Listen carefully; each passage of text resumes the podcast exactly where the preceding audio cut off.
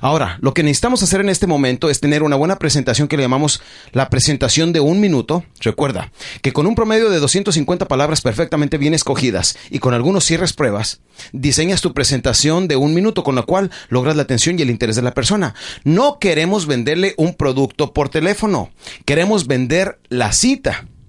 Al vender nosotros la cita, ya tenemos más ventajas al estar frente, frente, frente a él porque ya podemos usar modulación de la voz, ya podemos usar lenguaje corporal, podemos usar las gesticulaciones de nuestra cara, podemos usar técnicas de ventas, podemos moldear su personalidad, tantas cosas que hemos hablado en este curso que puedes aprovechar. Entonces, la verdad sí estamos en desventaja en el teléfono. Por eso, lo único que queremos vender ahorita por teléfono no es el producto, es que la cita exactamente. Bien, vamos a mencionar dos veces su nombre este, él sentirá que lo conoces y usas por favor y gracias. Por favor y gracias viene siendo cortesía, pero además te da un patrón para que puedas seguir paso a paso estas indicaciones.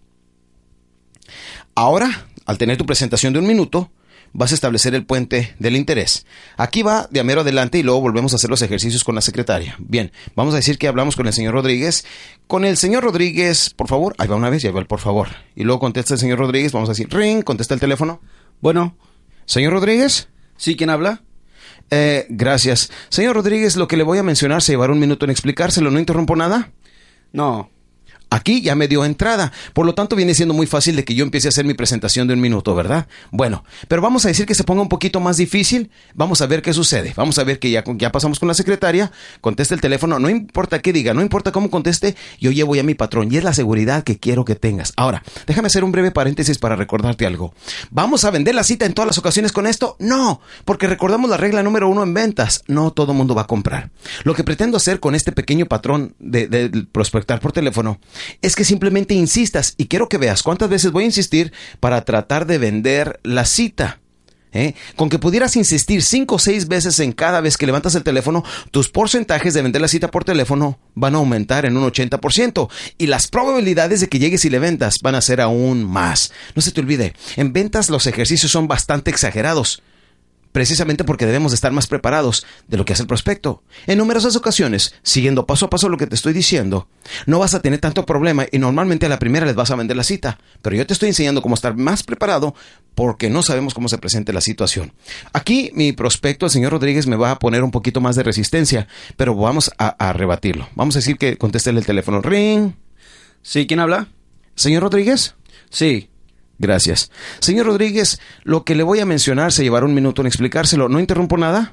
Sí, la verdad estoy muy ocupado ahorita. Entonces no es el momento adecuado, adecuado para hablar con usted, ¿verdad? Así es. ¿Prefiere que le llame en otra ocasión? ¿Será más factible para usted? Claro. Este, ¿Le parece bien hoy en la tarde o mañana a las 8 de la mañana? No, mañana a las 8, por favor. Muy bien, como ves, aquí ya vende la cita. Muchísimas gracias y le llamo al otro día a las 8.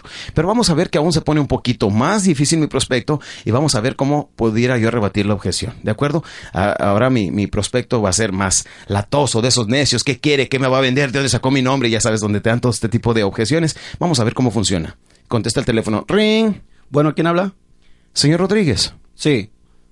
Gracias. Señor Rodríguez, eh, lo que le voy a mencionar se llevará un minuto en explicárselo. ¿No interrumpo nada? Sí, la verdad estoy muy ocupado ahorita y este no tengo tiempo ahorita. Me parece muy bien, entonces prefiere que le llame en otra ocasión. ¿Será bien hoy en la tarde o mañana por la mañana? ¿Quién habla? Oiga. Aquí ya tengo su atención, póngase listo. El puro hecho de que se interese quién habla, ya tengo este una manera de poder entrar.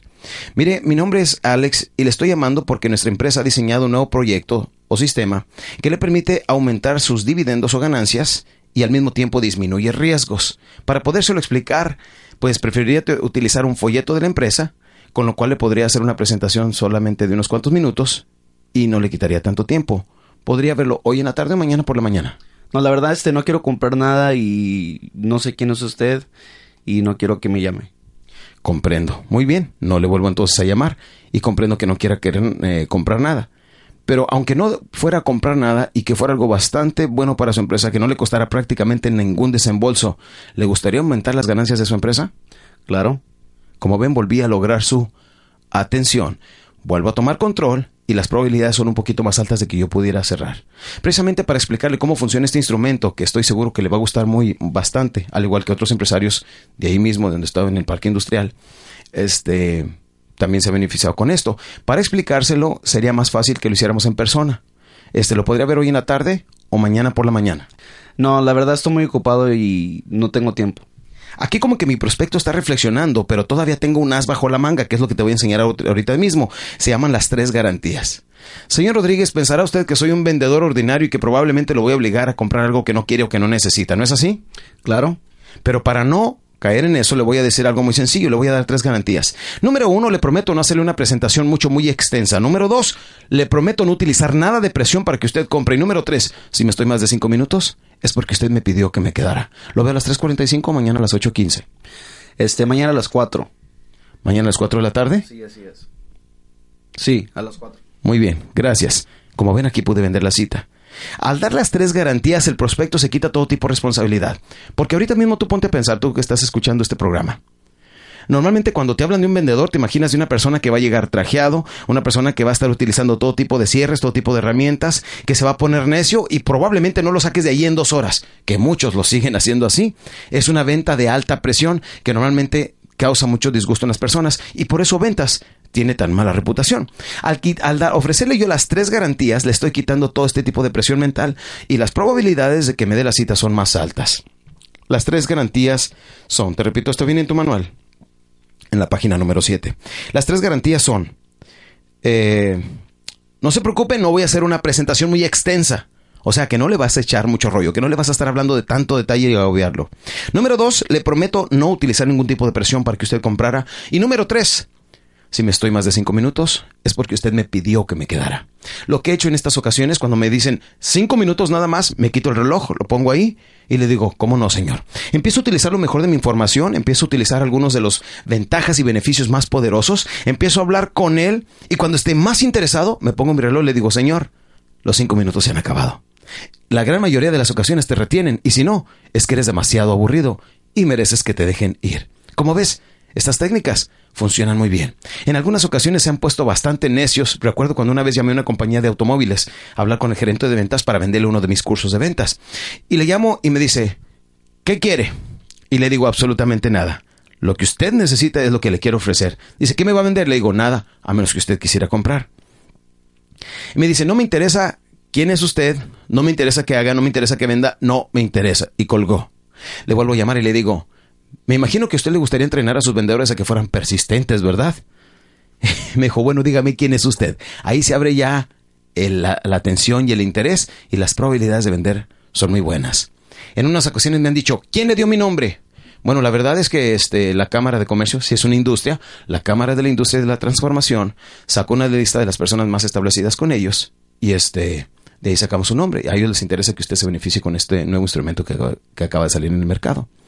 ¿Quién le dio mi nombre? Este, mire, eh, hay una persona que es su cuñado Gabriel Méndez, que él está tan entusiasmado con este nuevo instrumento que acaba de salir en el mercado que me hizo prometerlo, prometerle que le iba a llamar. Si le molesta, no le vuelvo a llamar, señor. Pero ves, de esa manera estamos nosotros rebatiendo. Esto es en caso de que alguien te hubiera referido a esa persona.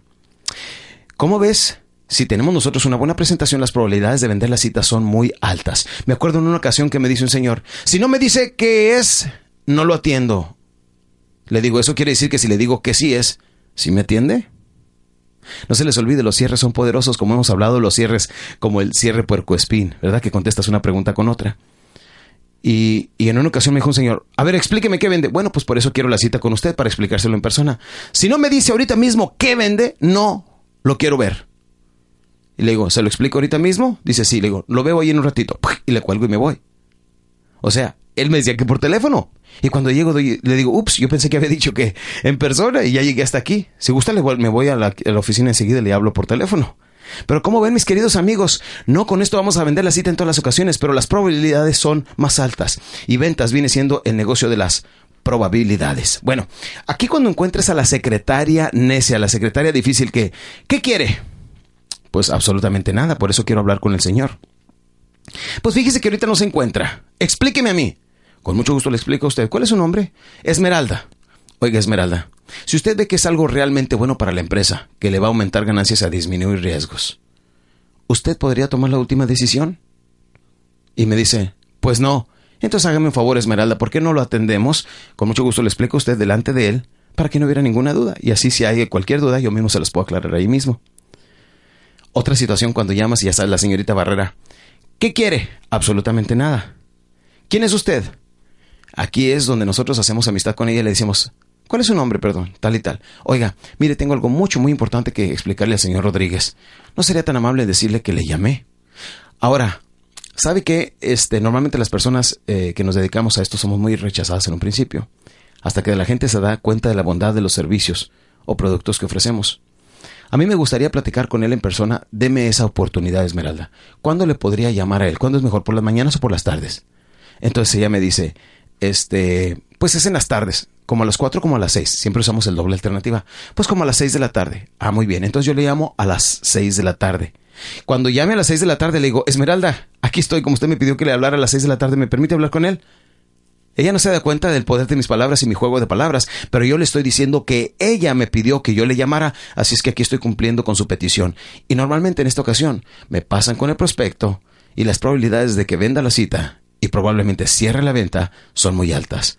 Como ves, mi querido campeón, es muy importante que aprendamos todos estos, eh, estos pequeños conceptos, estas pequeñas técnicas que simplemente enriquecen la probabilidad de que pudiéramos cerrar la venta. Cerrar, mis queridos amigos, no es fácil. Muchos pueden presentar, pocos pueden cerrar, pero muy pocos sabemos cerrar sin presionar. Son estos pequeños detalles los que marcan la diferencia entre los que venden y los que casi, casi venden. Y si queremos ser vendedores y no casi vendedores, debemos utilizar estos conceptos.